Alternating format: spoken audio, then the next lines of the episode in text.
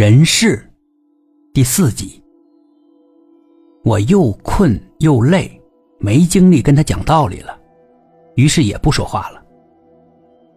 约半小时后，饭菜总算是上来了，我们低着头吃着。这饭菜味道还可以，我也是真的饿了，吃了很多。小男孩则是吃了半碗面条，菜几乎没动。我问他：“你不爱吃这菜？”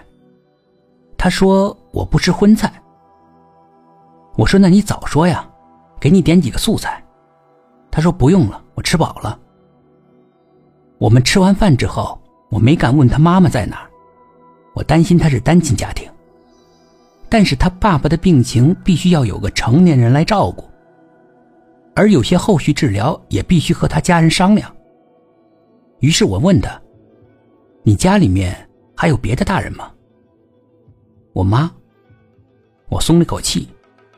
好，那你通知你妈妈来医院好不好？你爸爸不能签字，有些文件需要你妈妈代签一下。我妈来不了，她工作忙啊，那那也要抽时间过来一趟吗。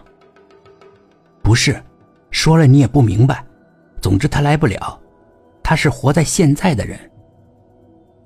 活在现在，那是什么意思？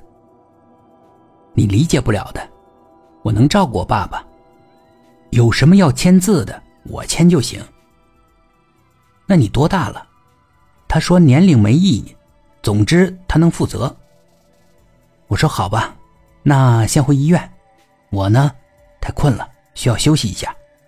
回头啊，我去医院找你。由于小男孩的父亲需要长期的治疗，所以一直住院。期间产生了大量的医疗费，都是我代付的。我多次询问男孩，他妈妈有没有时间，可不可以来医院？小男孩都不给我答复。之后我由于工作的需要，要到国外待半年。由于任务的需要，这段时间呢是不允许我们使用私自的通讯工具的，所以我跟医院以及这个小男孩就断了消息。回国之后。我向同事打听小男孩父亲的情况，同事告诉我，早就出院了。他们坚持要出院，而且对我说医疗费不用我承担，算是他们欠款。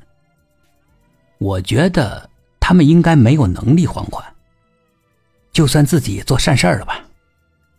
于是坚持替他们结算了医疗费，以后他们如果还款，直接找我就行。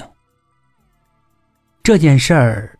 也就这样过去了，也算是放下了心中的一个牵挂。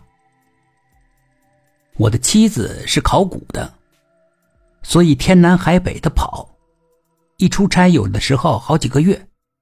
我抱怨过几次，他才尽量的减少了出差的时间。不过这次出国，他趁机去了西南边界处，参加了一次重要的考古工作。他计算好了时间。在我回国之前，他提前几天回到家中，因此呢，我也无话可说。医院给我放了一周的假，我和妻子一起去旅游，然后回来上班，一切恢复正常。有天晚饭后，他拿着一个密封袋，对我说：“帮我看看这是什么，跟医疗有关吗？这是十几万年前的文物。”如果跟医疗有关，那就有意思了。我们现在争论很大，不知道这是什么东西。